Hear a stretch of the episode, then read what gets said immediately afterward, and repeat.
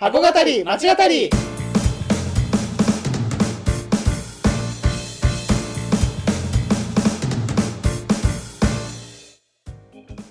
箱語り町語りは現役百貨店マンと元百貨店マンが商業施設すなわち箱についてあれやこれやと語り合って魅力の再発見をしていく番組です。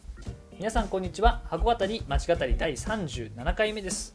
はいお願いします。よろしくお願いします。はい今回もやっていきましょう。お願いしますはい、えー、と今回からですねまた新しい、えー箱をやっていきたいなと思うんですけれども、うん。えー今回の箱の発表をお願いします。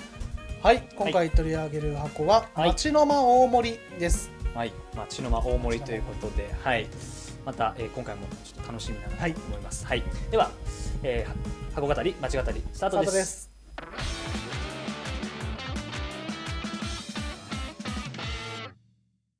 はい、えー今回もですね、えー、町の間大盛りのステータスから、えー話していこうと思います。はい町の間大盛は、えー三菱三菱商事都市開発さんが、えー2018年に東京都大田区の大森に、えーうんオープンした、えー地域密着型のお商業施設です。うんいわゆる、まあ、ネイバーフットショッピングセンター、うん。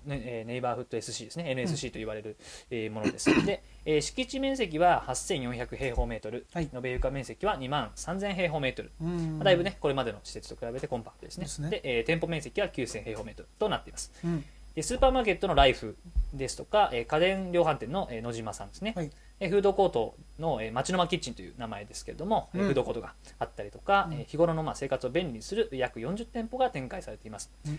町の間ブランドとしては第1号店ということで、まあはい。三菱さんによるとえー今後2店舗3店舗とこういろんなところで、うん。えーこの町の間ブランドっていうのを広げていきたいというふうにおっしゃっていますと、こんな感じのステータスになってます、はい。ありがとうございますまあ、実際にですね、えー街歩きをしたんですけれども、へえ。ーとまあ、我々はですね、えーまあ、大森駅の方から、うん。えー、とまずかあのあれ貝塚をですね見ましたね。えはい。あの大森駅の裏側の方というかね。モースでしたっけ？えーモースさんですね。モーリーでしたっえーモーリーじゃないです。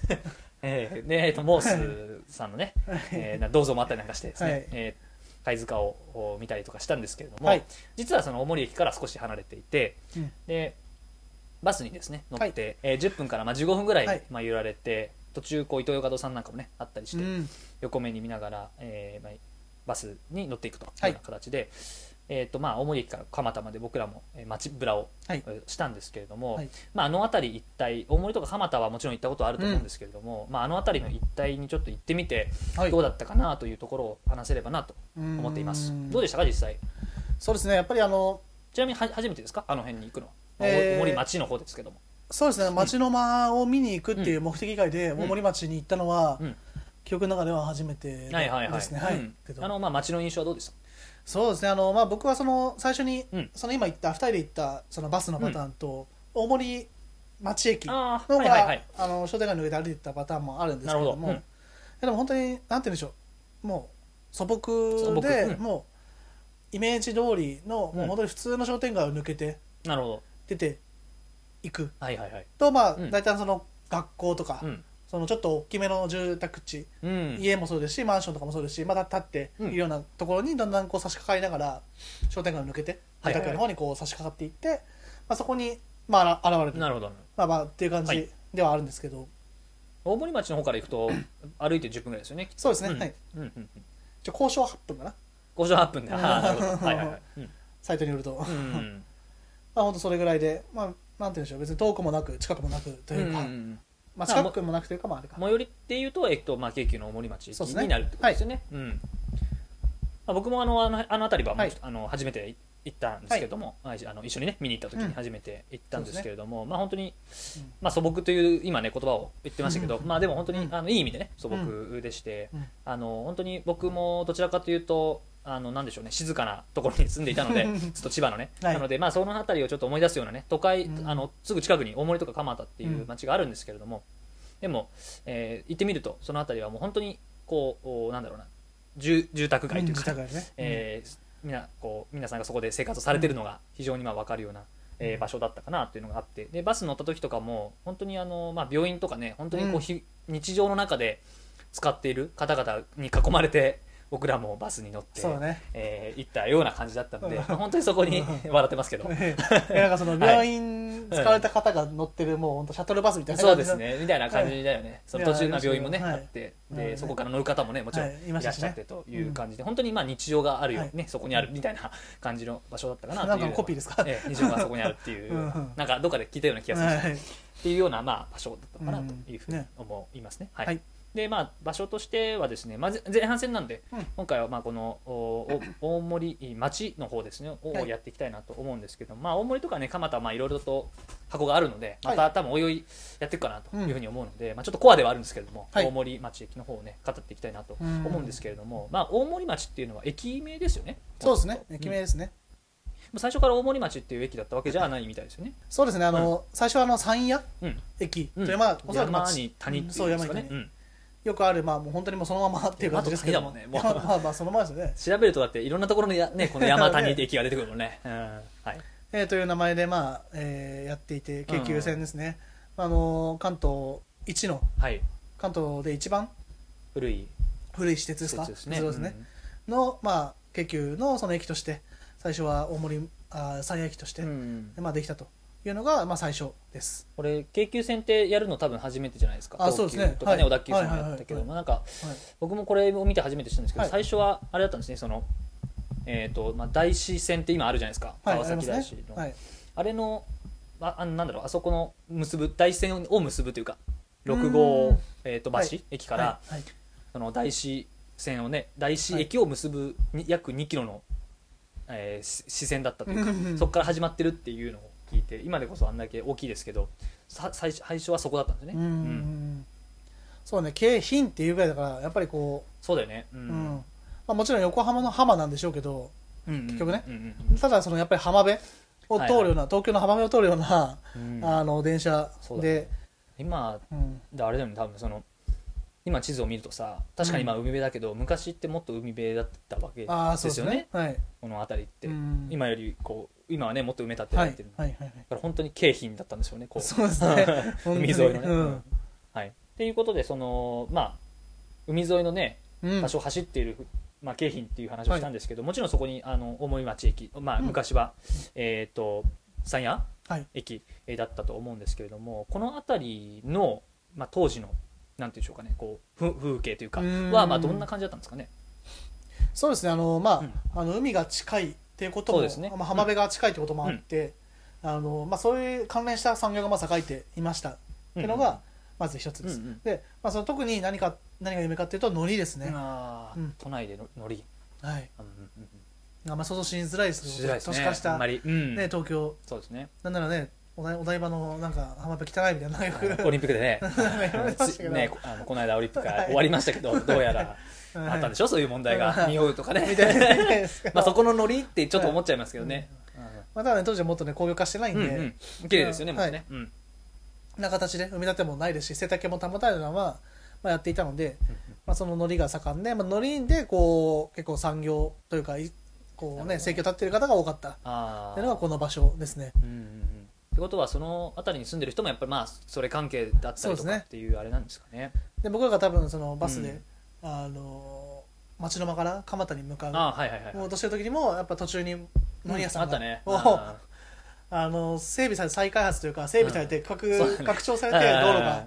で立ち退きを多分おそらくせなしなきゃいけないようなすごい場所に分かりやすい開発の場所ってねあのね。まあしなきゃいけないって言い方あれだけど、はいはいはい。その他のねところは、うん。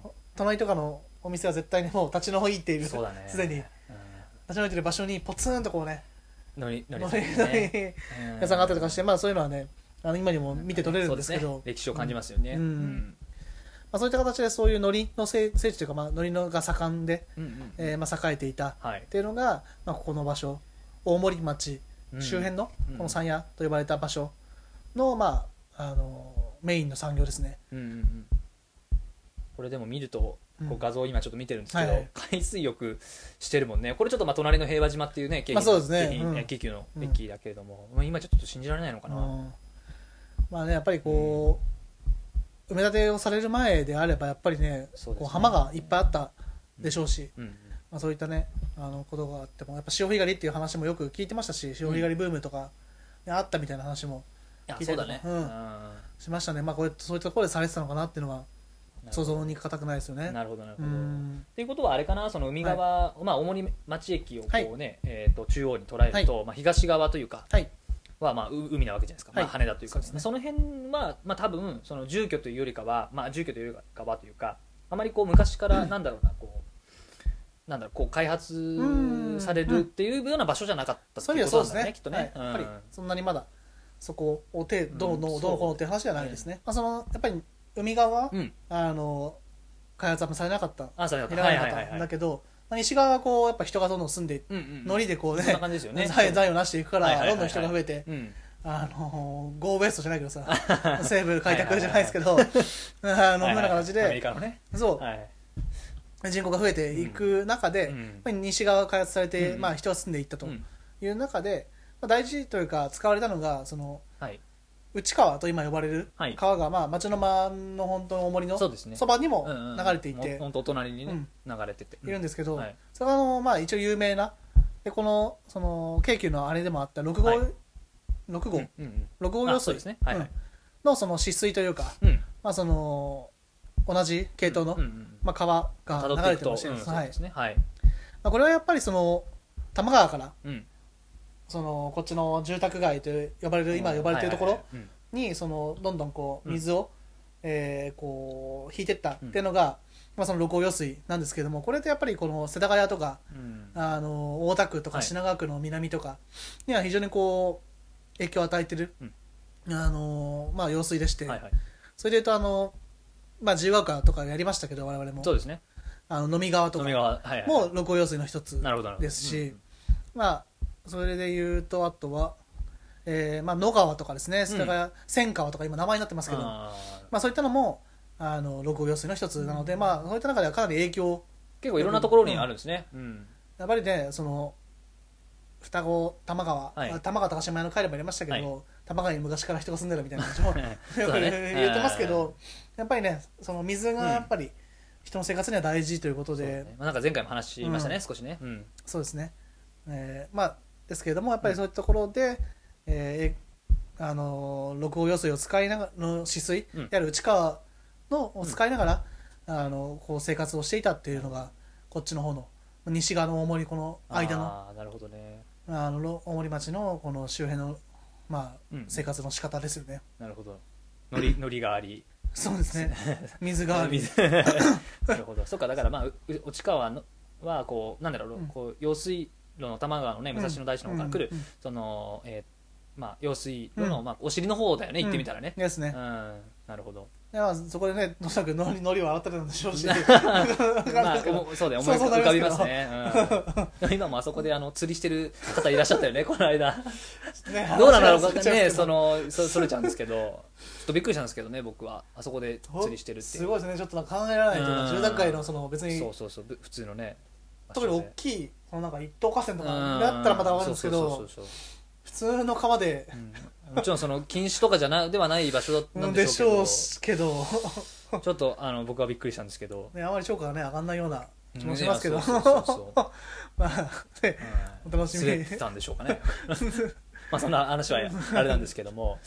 まあこのそんなね、はい。町の、まあ、大森の、うん。大森町といううん。場所なんですけども、まあなんか僕は少し思ったのは、まあ、町の間っていうねうん名前で、ま、町の間なので、はそういうまあちょっと茶の間みたいなこと、まあはい。つね、それの詳細はちょっと次の回にやりたいなと思うんですけれども、そういう人がこう集まる場所みたいな、ねうんことをイメージされてるんだと思うんですけれども、まあそれで言うと、まあ、結構こう中間の場所だだよね、うん。だからその大森駅からえ蒲田駅までうん。行く、まあ、バスで行くところのちょうど本当真ん中ぐらいだよね、地図を見ると。そうですね。ですし、まあ、その商店街が、ええー大森町駅から伸びていて、でそこと比べてもこう三角地帯のちょうちょうど中間というか、うん。まあ、なんかそんな場所ですよね。そうですね。本当にその今のこう鉄道社会になるとちょっと行きにくい場所でもあるかもしれないですね、だからそういう裏を返すと、ねうん、確かに鉄道と鉄道のうん。都市と都市の間。散々ね便利です、なそうね、だってそう。言ってきましたけどね、うん。大きな町大森蒲田の間ですしと京急と JR の間うんうんうん、の場所ではあるので、まあ、そこを含めて多分おそらく町の間っていうね、そのまあ間うん。間っていうのがまあコンセプト。間街の間っていうのがコンセプトになってあなメインネーミング、うん。そういうネーミングになってるのかなっていうのは想像にまあね、うん。できますよね。うんうんうん。なるほど。だそういった意味でその、うんまあ、町の間その町と町の間町の間っていう意味もありますし、うん。まあ、あとやっぱり、ね、商店街が少しうん。遠いとかいう話もありましたけど、ね。あの開発されて住宅地になってるからこそやっぱ近場でやっぱ住ませたいっていうのはありますよね。その誰誰しもあると思ってて。でその中でそういう流れで言うとうんはい。これ生活とこの生活の間というか、うんうんうんうん。生活生活をつなぐところというかそういった位置づけ位置取りうん。になってるのかなっていうのは思いますよね。うんうんうん。この立地の特性上、はい。やっぱり駅には近くない、まあ、うん。近くないって言っても10分なんですけど、まあ近いといえば近いですけど、まあ、近くないといえば近くない、でっていう中でじゃあここで何をしてもらえばいいのかなって考えると多分そのここの次回ではい。詳しく話す街の間のコンセプトとかうん。いう話に多分ななっていくとは思うんですけどそうですね。ここがそのある意味本当にネイバうん。隣うんうんうん。ー家の隣もう徒歩5分とか徒歩3分とかうんうん。徒歩2分徒歩1分のレベルでの隣の場所、でだってそのね、まあ、この MD の話はまたしますけど、次回にね。うん。はいあの自転車とかスーパーとかそういったものが入っているのでそういったのは本当にあの生活になくてはならないうん。ような、で生活をこうちょっと上げてくれるもの、うん。っていうところで言うとあの本当に街の間、うん。この立地そして MD っていうのはうん。非常にこう名前ともこう一貫性があるなっていうのは思いますんで、うん。まあ、ちょっと次回もうちょっとねしっかり触れていいときたいなと。はい。思います。思っております。はい、はい、え今回は、えー、町の間大森の前半戦ということで、えー、町の間大森がある大森町の周辺の、特徴について語ってきました。それでは次回もお楽しみに。